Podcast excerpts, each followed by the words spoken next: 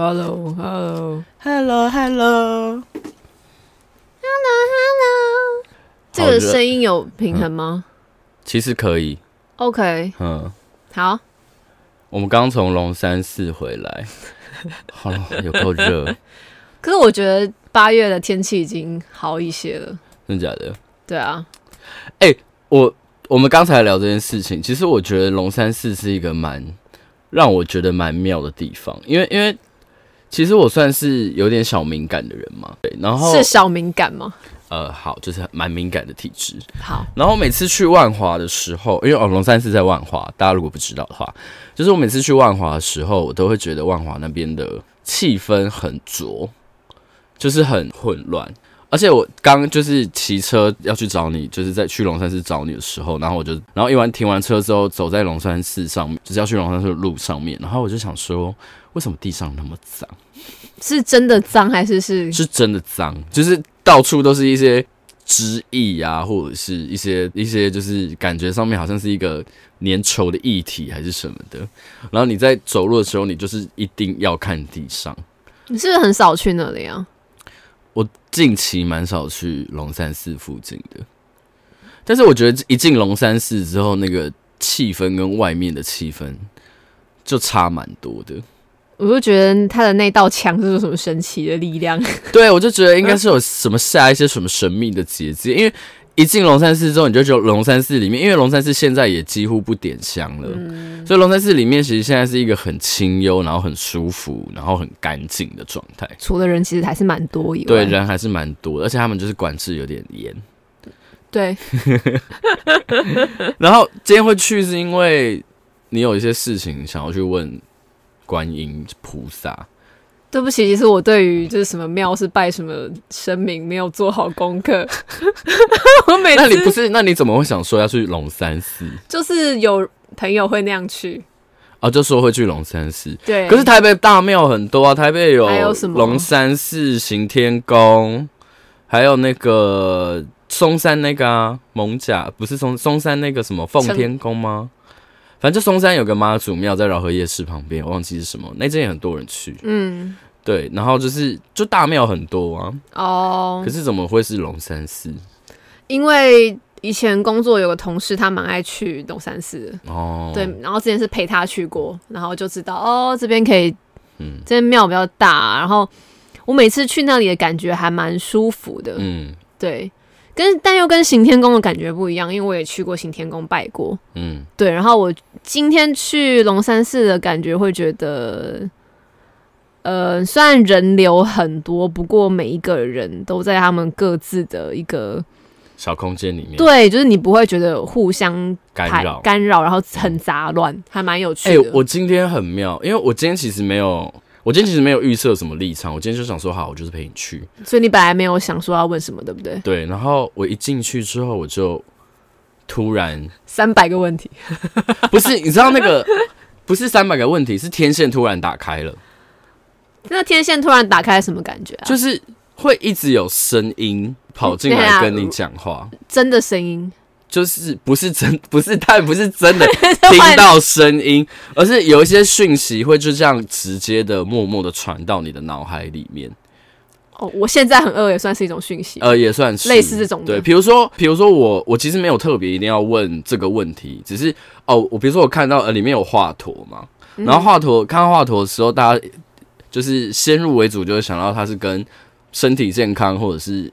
呃，什么医医学有关的东西，嗯、所以所以我就想说，好，那我就问，因为我最近有一些朋身边的朋友有一些身体上的状况，然后我就只是大概想说，好，我就问一下他的状况是什么，然后就突然 biu biu biu，然后就讯息跑进来，讯息跑进来，我想说，哦、呃，我只是随意的起心动念了一下，我其实我没有真的想要问这个问题或者是什么的。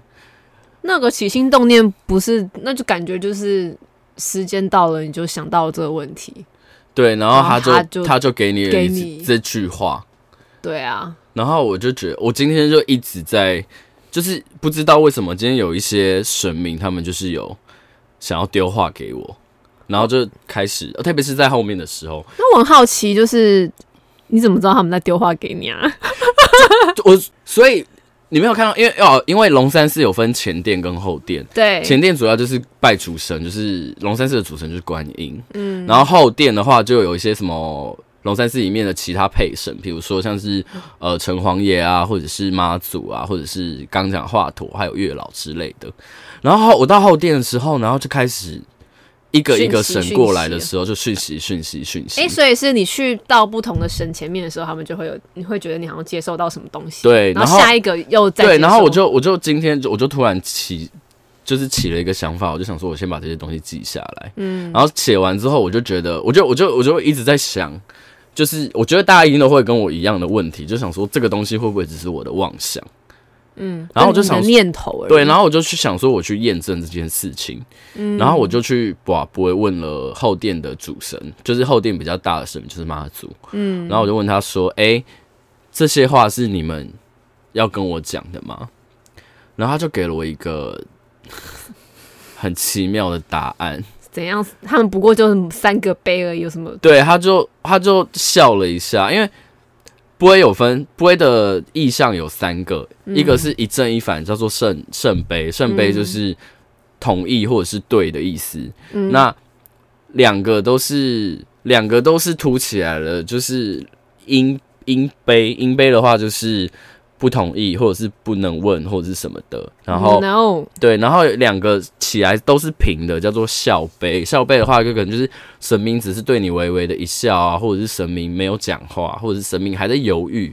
嗯，对。然后他今天给我的反反复复的状况，因为我我我我怎么问出这个东西？但是我问了一个问题，然后他回答我是否或者是没有答案嘛？嗯。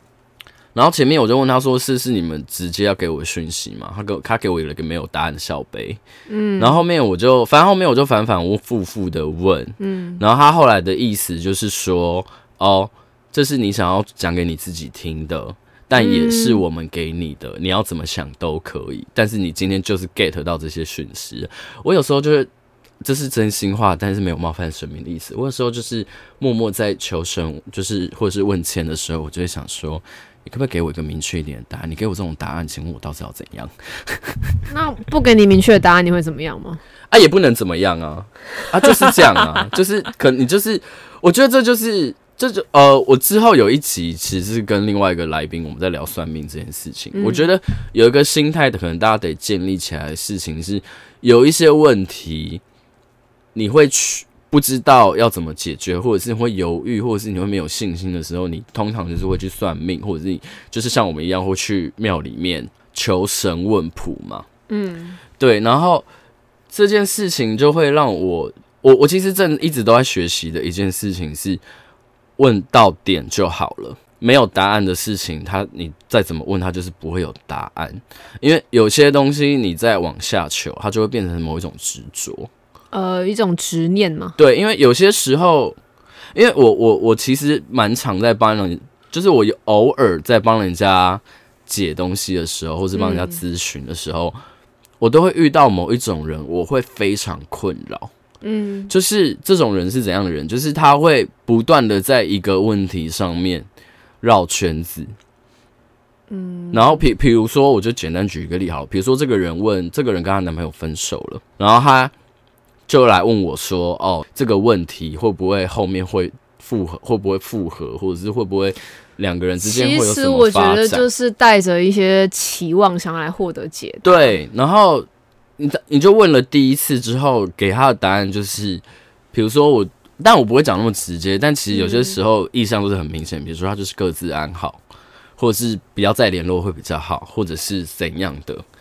但是你就是会比较，因为因为我觉得有一些遇到某一些人的时候，我知道他在情绪的某一个点的时候，他可能不是那么的理性，嗯，那这时候我就比较完整的去回复他，可能彼此要先冷静一下，对，或者是 呃，你先把你自己照顾好，嗯，那我们再来讨论之后的事情嘛，嗯，但是他们就会觉得。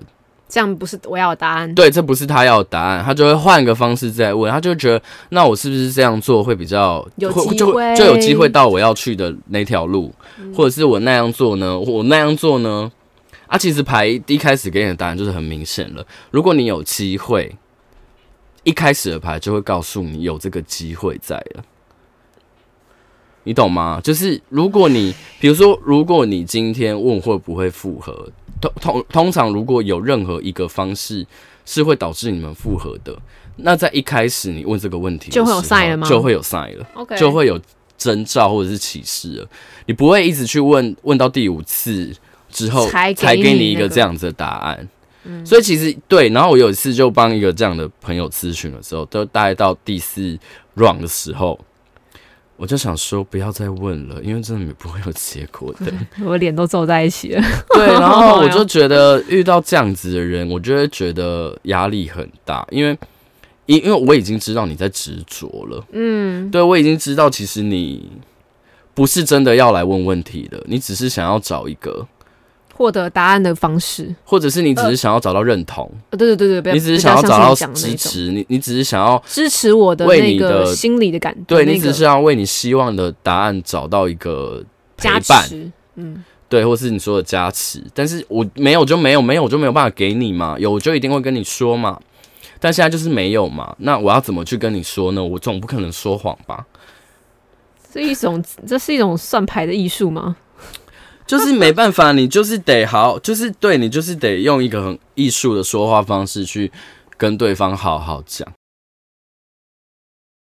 因为认识的人就会比较，我就会有时候就会比较直接一点，或是比较严厉一点，我就会把牌放下，我说你现在不要再问了，我们现在直接来用聊的，嗯，因为我大概也知，因为我看了一下状况，我大概也知道了，所以我我就会往引导到别的方式去，嗯。我就回到刚刚说的，我就是在学习一件事情，是问到了就好了。比如说这一个，我问这个问题，意向是不好的。好，那我就看一下有没有任何方式，它有没有变好的机会。嗯，那如果有的话，我就往那个方向去做。好，就到这边为止了。嗯，我不会想办法再问另外一个问题，让这个意向变好，因为这是没有意义的。哦，你只能靠你自己的行为、你自己的意念去让这件事情变好。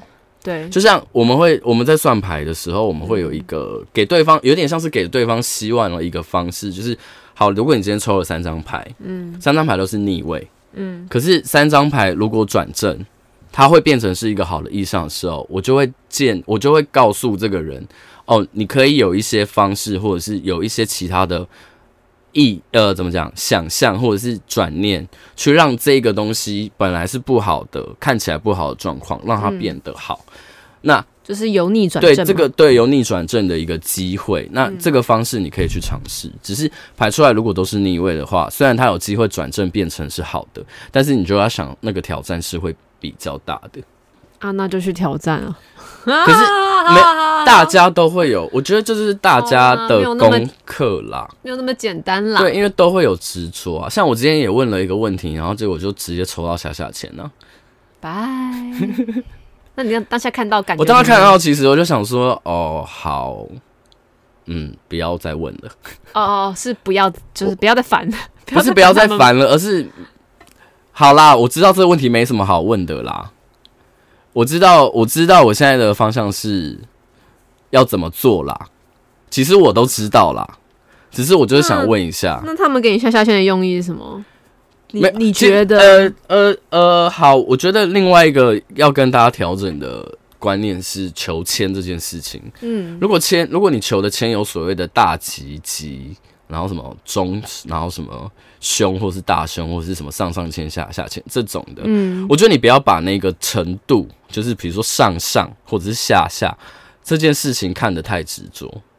我觉得重点就是在于，因为你求签，他一定会给你四句话嘛，看内容。对，神明要给你的东西，或者是这个大自然要给你的东西，一定是在那四句话里面是最最重要的。嗯，所以就是有时候的时候，我就看了一下，因为我那次签虽然是下下签，可是其实那个那个签师跟我在问的问题其实是有对应上的。就是那四句话，他一第一句话就是点明了我要问的问题是什么问题。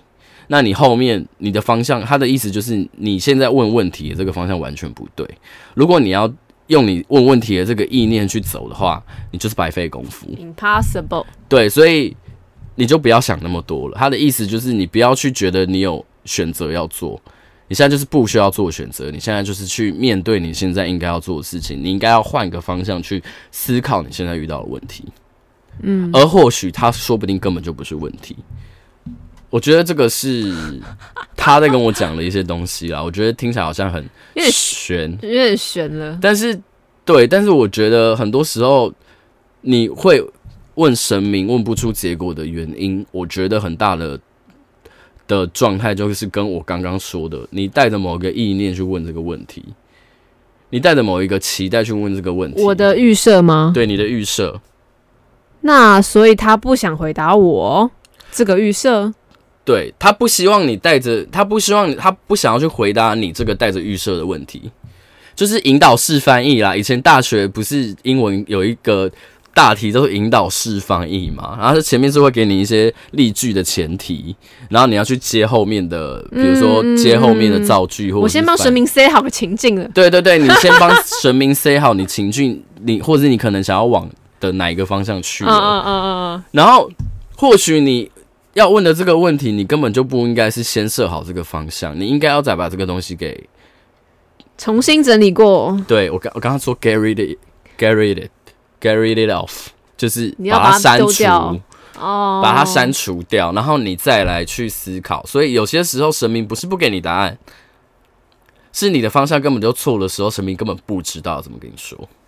那我觉得我今天我我因为我问了两个问题嘛，对，然后第一个就是有在轩的引导下，就是问出了一个结果，然后第二个就很卡，然后一直问不出来，然后我已经问到最后已经有点不知道我现在到底要问什么了，很常这样，很常就想说到底是要怎样？我刚刚可能上一个问题是说，可能就问说，哎，所以现在不适合吗？然后他可能丢出来一个之后，我就有点困惑说，哦，所以是，哎，是，哎，也不是不适合。大家问说，比如说，我现在不适合问这个问题吗？那我可以下下次再来问吗？对，然后都都没有结果，然后就不知道该怎么办。对，啊，所以最后结论是什么？你说我第二个问题吗？对，你跟我说就是现在可能不是时间，下次再问是不是？对，你跟我说下次再问哦。然后我就默默现在想说，因为我是在问一件事情，我要怎么跟我同一件事情的其他人交代我今天来问的这个结果？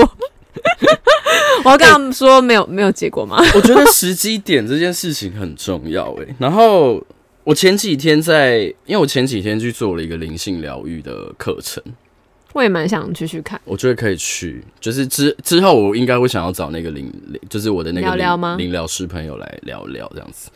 然后我我我其实有深刻感受到了一个点是时机点这个问题。呃，你怎么感觉到？就是很多人都会说，永远都没有对的时机。其实对我来讲，谁讲的啊？其实我觉得是什么意思？但是我觉得时机点很重要。所以等一下，讲一些很讲清楚，讲清楚。就是普遍大家会觉得时机点可能是现在有一个，你现在想要做，比如好，比如说你现在想，我现在想要出国。嗯，好，比如说我我我自己就是我举这个例，就比如说我现在想要出国，可是我可能排不到假，或者是我可能、嗯、呃，偏偏事情很多，偏偏事情很多，或者是我最近可能没有钱，嗯，然后我就想说，我等到我有钱了，或者是我可以排得到假了，我再来讨论出国这件事情。嗯嗯，那这个东西对于就是一般人认知的所谓的时机点嘛，我有钱了，或者是我排到假了。有些，或者是我有人家约了，有一些情境吧。对，有一些外来的情境。嗯、可是我现在发觉，其实最大的时机点决定权其实是在我们自己身上。哦，我刚刚做对了一个手势，对不对？对，他刚指着我，就是我的内心，就是你自己。我觉得，我觉得很多时候是我们的内心有没有准备好，但这个东西它不会是。你一个转念就过去的事情，它我觉得会分一些阶段呢，会有一些阶段。你你真的体认到你现在可以做这个决定了，那个就是时机点了。可是你可能在前面都还没有办法意识到。对，你当然当然，我们就外界的结果而言，你要做这个决定，你随时可以做。比如说，好，我刚举例出国这件事情好了，你没有假，按就离职啊。你讲吧，或者是就应请特休啊。总是有办法挤出一些，你总是有办法做出一个事情来排除万难去做这件事情的啊，钱不够、嗯、啊，就先刷卡啊，嗯，或者是你就先跟人家借啊，嗯，或者是什么的，就是你有很多方法可以决定这件事。去做这件事情，你不一定一定需要那个时机点，那个时机点只是帮助你可以比较舒服或是比较顺遂去做这件事情。因为如果你借钱，你可能后面要克服的挑战可能更多，后面的变数可能比较多，或者是你可能要硬要请假，或者是你直接离职，那就都是要面对之后的变数嘛。我觉得大部分人是会先想到后面的后果。所以才会去决定那个时机点。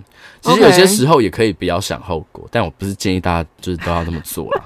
对，有时候有些决定太哈。但我要讲的重点是，你只要有这个想法，其实你就可以这么做。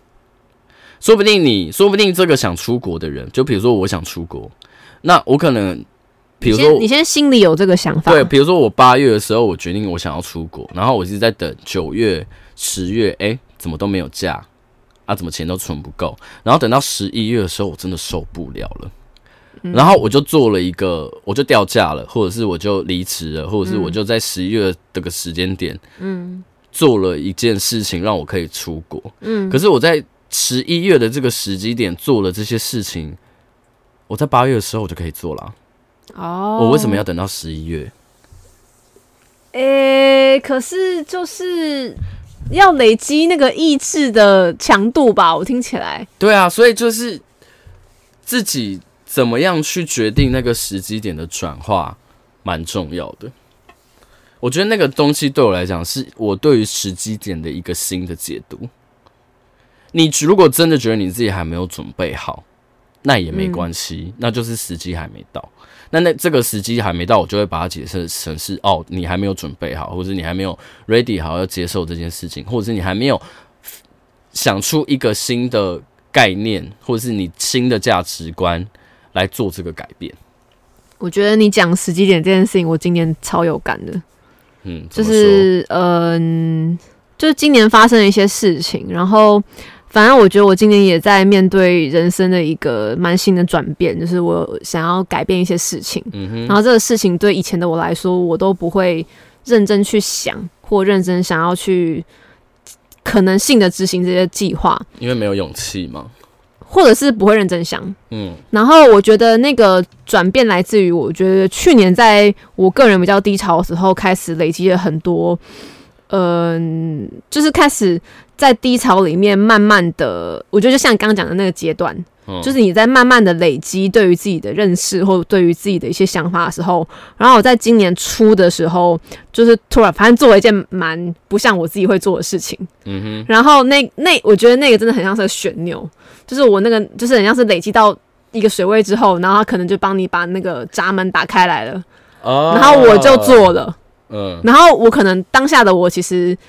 应该说，以前的我从没有想过，哇，我我是安妮吗？我在这节目上是安妮吗？对对对，安妮以前绝对不会做，没有介绍这件事情。你，我觉得我等一下要自己补一个前面的那个 前言，说哦，今天来宾是安妮，我忘记介绍了。然后呢，啊，我觉得用。水跟水跟阀门是一个很棒的比喻，是我水累积到一个量嘛，嗯、它会导向一个方向，它开启那个闸门之后，嗯、水就会往那个室去，往那个通道去，对，然后会继续开启其他闸门，嗯的那种感觉，嗯，然后我就会觉得我今年不停的在在开启那个闸门，而且是有点是带着蛮多，呃，不是那种。很不确定的决定，因为我以前是个很不确定的人。嗯哼，我会觉得啊，我要这样做吗？我是不是要听一下别人的想法？哦，你好烦，你你不要烦。然后我觉得问 A B C D E，可能问了很多人，然后一直还是很不确定。我到底是现在要出国，还是现在不要出国之类？我可能觉得你很厉害，就是要休假出国，我可能还是很不确定。嗯，但我今年就觉得啊，我就是要这样做。嗯，然后虽然很多事情的还是很未知，嗯，可是你就是知道。你就先往那边走就对了，嗯，然后我觉得那个感感觉是很像是以前的我不会为自己做的事情，因为我以前会觉得，我想我对于这个结果会担心害怕，所以我不想要为这个结果负起责任。嗯，我以前啦，但我觉得我在今年开始要面对自己，生活上也是，嗯、就在面对大的决定跟小的决定的时候，我开始变成一个 OK，我知道这是我决定的，所以我就是来试试看嘛。嗯、然后因为是你要做，你就是面对它，负起你的责任。嗯，然后我觉得这这跟我以前是很不一样的 人。哎、欸，真的，我身边的朋友们，我现在突然想要讲那个土星回归这件事情，请说，因为我就是前两年刚土星回归哦。对，土星回归，土星回归是占星学上面的一个用语。然后，什么叫做土星回归呢？土星回归就是，呃，我们出生的时候，土星会在某一个星座，比如说我的土星在摩羯座。嗯，在二十，在我二十九岁的那一年。土星会走完一轮，回到摩羯座。嗯，所以对我来讲，每一个呃，对我来讲，我的二十九岁就是我土星回到摩羯座的那一刻。嗯，就是我的所谓的土星回归。而每个人的土星回归几乎都是发生在二十九到三十岁左右，因为土星两年是很固定的，两年半会走一个星座。那土星回归会怎么样吗？土星回归它就是一个时机点的。问题，它就是会在那个时机点去逼你面对一些你以前从来没有认真面对过的功课，然后也是很多人会在二十九到三十、二十九到三十岁左右的这段时间做了一个人生的大转弯，不一定是每个人啦，但是就是有一些人就是可能会这样。我觉得可能就是。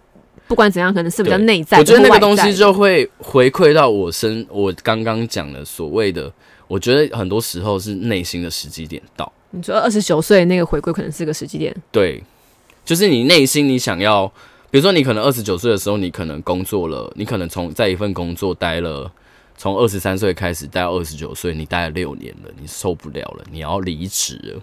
你可能就会在二十九岁那一年，它就是个时机点，对，它就是个内你内心的时机点。因为就像你说的，刚刚那个你的闸门要泄洪了，对，我要我要打开它了，那你可能就会在二十九岁的那一年打开它。所以其实很多时候，我我觉得大家在面对算命，或者是你有一些疑问要问别人的时候，我觉得大家可以回头来想这件事情，就是所谓的内心的时机点。你问的问这个问题，可能他没有给你一个很好的结果，或许只是因为时机点还没有到。嗯、那个时机点是什么？你可能内心还没有 ready 好要去面对这件事情。嗯、那我们就再给他一点时间。我觉得很多时候要跟他大家讲平常心，可是其实我觉得平常心是一个很呃肤浅的一个讲法。因为什么叫做平常心？平常心就是你不要再对很多事情。会有太多过多的情绪反应，但我个人觉得不是这样子的。那是你要平，你面对很多事情，你就是会有情绪反应，那你就让它发生。嗯，你不能够觉得说，哦，我有这个情绪是不 OK 的，我现在要先去解决这个情绪，不是，嗯、而是你就让它发生，但你心里要有一个很大的觉知，是我知道我在面对这件事情的时候，有这些情绪是正常的。所以，我现在就是很，就是用一个比较好的方式，平常心，就是就就去让它发生，而不是去压抑我的情绪。说，哦，我面对这个问题，我就解决问题，这个叫做做平常心，这个不是平常心，这这个叫做压抑或逃避，或逃避。对，但我觉得比较好的一个做法是，好，你面对这个事情，你有情绪，你去找一个让这个情绪抒发的过程，而你也知道，你本来就是需要这个东西，这个东西它没有好或不好。它就是会发生，应该说，呃，我觉得啦，嗯，像我以前你讲这样讲情绪嘛，嗯，那其实正常来讲，没有人喜欢负面情绪，对啊，对。然后我的意思是说，每个人面对负面情绪的方式不太一样，嗯，对。然后像我，我可能是以前是一个会。不希望负面情绪产生的人，嗯，或者是说，哎、欸，负面情绪来了，我赶快用别的方式打太极，然后让那个事情给它过去。对对。然后我最近的感觉是，嗯，负面情绪来了，然后我很尝试的不要，这个是太太悬了啊！什么叫逃避不逃避？但是，就现在感觉比较像是我个人后退一步。嗯，好，我来看一下这个情绪会发生什么事。嗯哼，嗯哼，嗯哼，有点像是这样，就是一个我往后退看一下，哎、嗯，中，你往后退一步，然后觉得安妮来看这件事情到底会怎么样？我会把它当做一个，就你刚刚讲的，你不会贴标签，嗯，就是哦，我面对到这件事情就有这个情绪啊，嗯，你就先让那个情绪出现，然后，嗯，你甚至就好奇，哎、欸，为什么会这样？对对对对对，哎，你怎么会不开心啊？对。你怎么会这时候很生气啊？对，就是你反而反而去问你自己的那些情绪，why？对对，然后甚至如果当然我们乐观一点来看，它其实是一些学习的时机点。而且我觉得身体有负面情绪，或者是心里有负面情绪，代表它其实也是某种警讯在告诉你说，就是哦，有些状况要发生喽，你得呃调整一下，或者是你得处理一下。对，它不不代表坏。对，它不是不好的事情，就很像以前那个啊，脑筋急转弯里面大家对那个蓝色悠悠的误解啊，哦、就是悠悠好像就是大家都很不喜欢他，哦、但其实悠悠他在 Mickey 赌蓝或是 Kissing Day 其实是有它的必要性在，就是我觉得他就他就是在讲人有负面情绪，你要去拥抱跟接受你的负面情绪，因为它不是一个，它会存在有它其必然性，对，所以他你不要去抗拒或是压抑它，就是嗯，那你就当机器人就好了。那人就不是机器人了。对啊，所以就是对啊，永远不会有对的时机点。对的时机点是来自于你内心中你有没有去接受跟准备好这件事情。如果你觉得时机不对，那就是你内心还没有准备好。不管是怎样，其实我觉得就是内心还没有准备好，那就没关系。你要你要怎么去判别自己有没有准备好啊？你现在，我我我我判别一件事情是，我现在还不想做这件事情，或者我现在还没有能力做这件事情。能力是一个指标，对，能力是一个指标。想不想做是一个指标，对。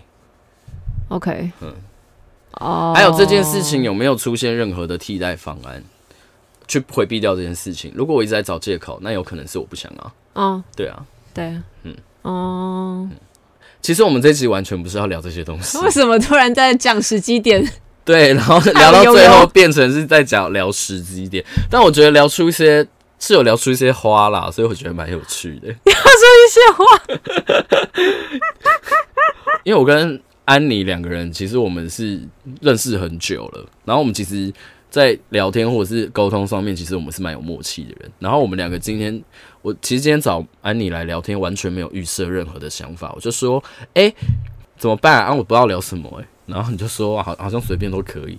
然后我就，我就，我就在那边找一些资料，然后就是说，哎，就看到某一个东西，然后我想说，哎，我们可以聊这个，哎，啊哈。然后我，因为我的频道一开始就是都会先闲聊，嗯，然后就聊聊聊聊，然后现在也聊三十分钟。然后完全，你你大大概会聊多久？算一差不多就是三十分钟，然后完全没有聊主题，然后就这样，但是还是聊得出一个东西。我觉得这就是我跟你神奇的火花出现的点。我觉得这是一个土星回归之后该聊的话题。对，讲出自己的年龄，而且现在是鬼月啊，就是聊这些东西，我觉得也蛮合理的啊。为什么鬼月聊这个？因为我们是从庙这件事情开始聊的啊。哦，好像不错哎。对啊。好啦，我觉得大家应该也知道我们今天的结论是什么。我觉得今天就先这样吧，因为三十几分钟了，大家都听我们闲聊。嗨，拜拜，拜拜。